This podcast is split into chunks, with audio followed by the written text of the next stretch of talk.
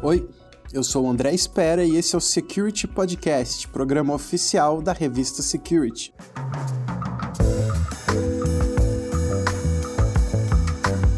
Em uma época em que os dados pessoais já são considerados o novo petróleo, não é de se admirar que vazamentos desse tipo de informação estejam alimentando um mercado clandestino que não é pequeno. E as informações sobre a nossa saúde são especialmente valiosas. De acordo com a consultoria PwC, esse tipo de dado pode valer cerca de 25 vezes mais do que material financeiro, por exemplo, nesse mercado paralelo.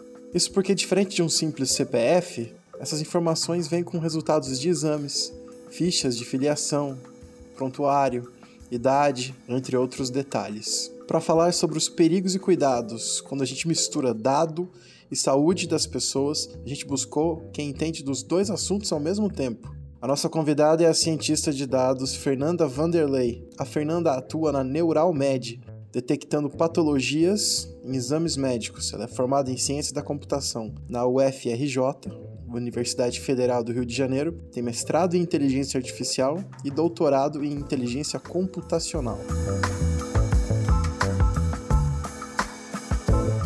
Fernanda, uma das coisas que a gente conversou, né, para fazer essa entrevista, foi uma notícia que a gente viu que está vazando é, bastante informação, né, de, de pacientes por conta do crescimento de telemedicina.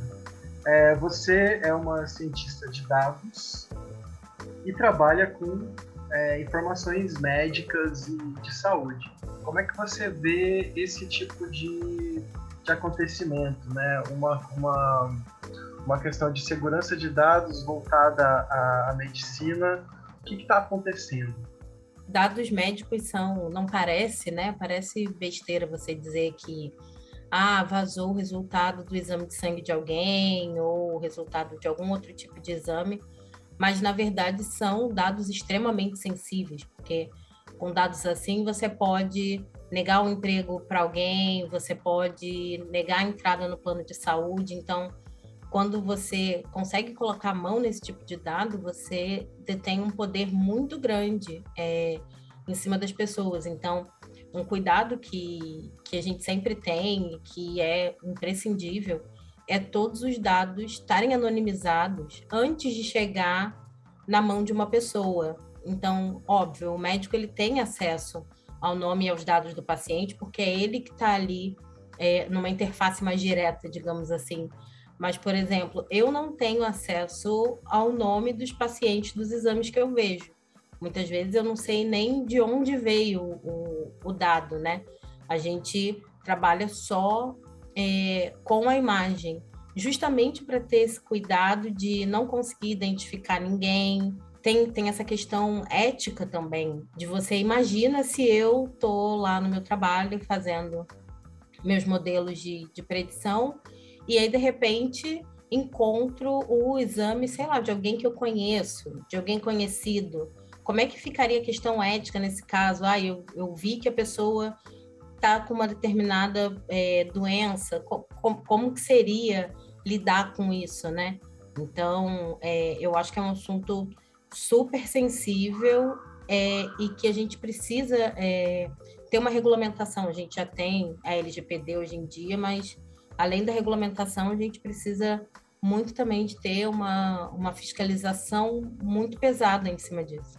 Porque da maneira que pode ocorrer um vazamento, vamos supor, eu posso jogar um CPF de alguém que está fazendo uma entrevista de emprego e falar, ah, você tem úlcera, então você, eu não quero que você trabalhe aqui. Isso poderia acontecer, vamos, vamos supor.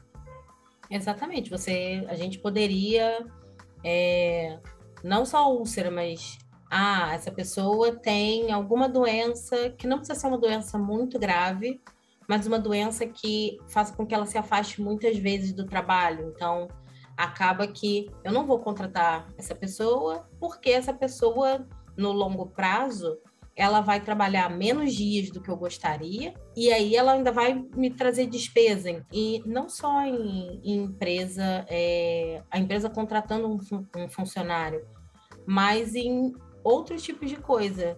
Tipo no caso do plano de saúde. O plano de saúde, a gente preenche um questionário lá dizendo todas as doenças pré-existentes e tal. Mas se o plano de saúde tiver, além do seu questionário, tiver dados sensíveis médicos seus, ele pode dizer, olha, aí eu tenho aqui vários exames da Fernanda e eu sei que daqui a, sei lá, cinco anos, a Fernanda vai usar muito plano de saúde, vai dar muito gasto para o plano de saúde. Aí o que, que o plano vai fazer? Ou ele não vai te aceitar, ou o plano vai é, te colocar uma carência alta, ou colocar um valor diferenciado. Então, a gente não pode deixar ter esse tipo de coisa, esse tipo de, de profiling, né? A LGPD é um assunto que a gente aborda bastante né, na security, porque trouxe bastante transformação para esse setor de, de segurança e segurança digital, né? Para quem é do, do segmento de saúde e né, com essa abordagem também de, de dados e, e inteligência, não vou dizer artificial, mas inteligência digital mesmo, né? Como você trabalha, o que, mudou? Como é que está sendo esse tipo de, de transformação para vocês? Hoje em dia tem uma preocupação maior e hoje em dia a gente vê que tem uma preocupação maior em informar ao paciente o que está acontecendo. Então, eu fui, acho que é um ano e meio atrás, mais ou menos, fazer uma ressonância e aí tinha lá um campinho no, no formulário que eu preenchi, tinha um campinho falando se eu concordava ou não em ceder aquele meu exame para participar de um estudo de imagens e tal.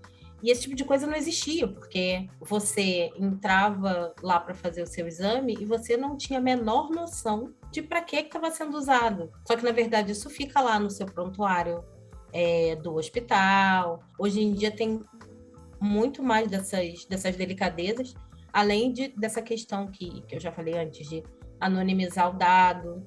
Então, é, não se sabe nome de paciente, idade, às vezes, sabe, não é um, não é um dado tão sensível, mas, tipo, vários campos do exame são apagados para que ninguém possa uhum. rastrear quem é aquele paciente, né? Fernanda, eu queria que você falasse um pouco também sobre essa questão de como as empresas estão conseguindo e como é o processo de trabalhar tanto dado, né, pensando num, num ambiente legalizado e não de, de, vazamento de informações, mas trabalhar esse, essa quantidade enorme de dados e transformar em inteligência, né? É, no seu trabalho, por exemplo, como é que funciona isso? O que vocês reúnem? Como que é essa, essa esse processo de transformar num negócio que seja útil, né? que não seja só uma tabela de números ou algo que os profissionais que não são de tecnologia como você conseguem ler e interpretar de uma maneira que seja útil.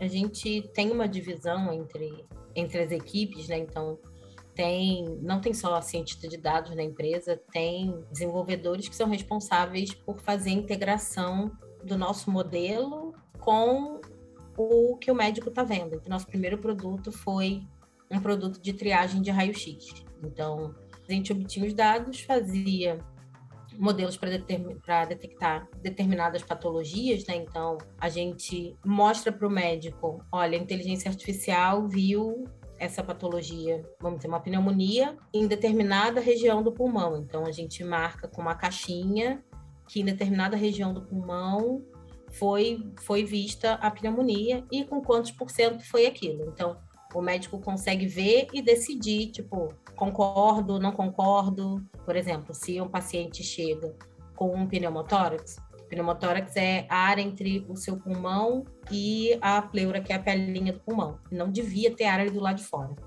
Quando você tem um quadro de pneumotórax, é um quadro super grave.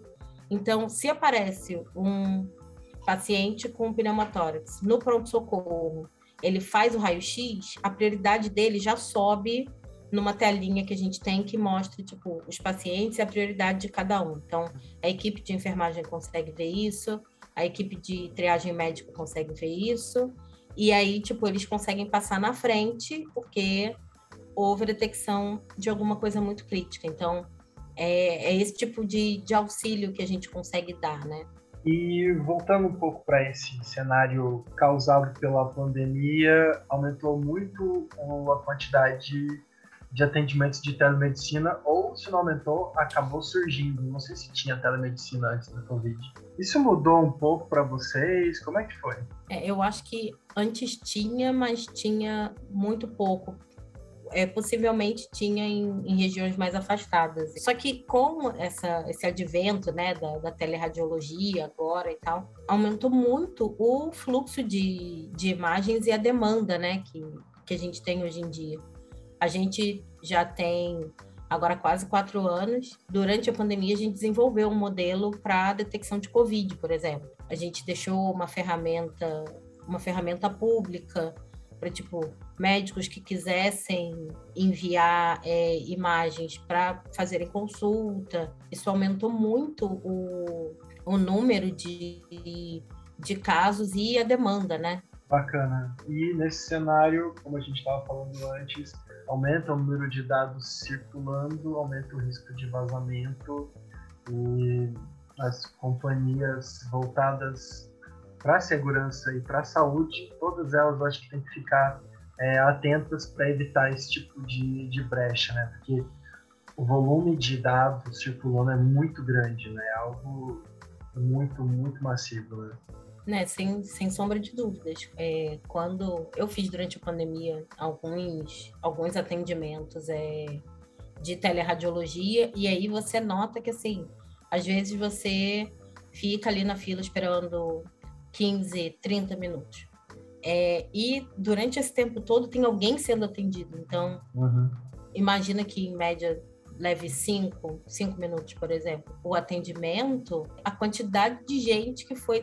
Teve seis pessoas que o médico pessoalmente não ia conseguir atender presencialmente e que ele consegue remotamente, porque você já envia, por exemplo, ah, você tá com alguma alergia, você já tira uma foto da sua alergia você já envia, então o médico já vê, antes de te atender, ele já viu o seu exame. E aí você está mandando uma foto sua para o sistema ali, né? E às vezes você não está mandando só uma foto de uma alergia, às vezes você está mandando o resultado de um exame seu. E aí você está mandando tudo, porque você fez um cadastro, um cadastro antes, eles sabem qual é o plano de saúde que você tem, qual é a categoria daquele plano, eles sabem idade, endereço, telefone, CPF, junto com todos os seus dados é, clínicos ali, né? A gente está gerando cada vez mais informação sensível e essa informação ela está transitando por todos os cantos. É importante as empresas é, serem mais transparentes em todas as pontas para todo mundo saber o que vai ser feito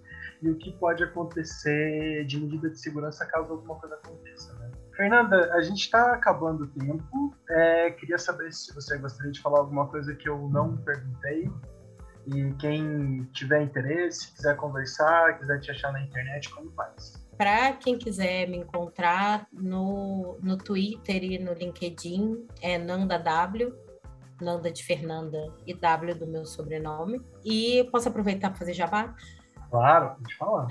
É, eu, eu e mais umas amigas, a gente é, organiza uma, uma comunidade de mulheres em inteligência artificial. É, e eu queria dizer que a gente está com, com a chamada para palestrantes aberta, que a gente vai ter um, um evento que a gente faz no final do ano, é um evento grande, são, são dois dias de palestras, tanto para iniciantes quanto, quanto para mais avançados. Então, se alguém tiver interesse também, pode procurar lá, Mulheres em IA, e seguir a gente nas redes sociais.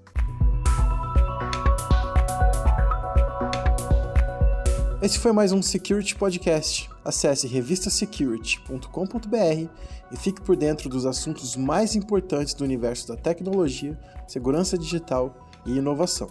Tchau!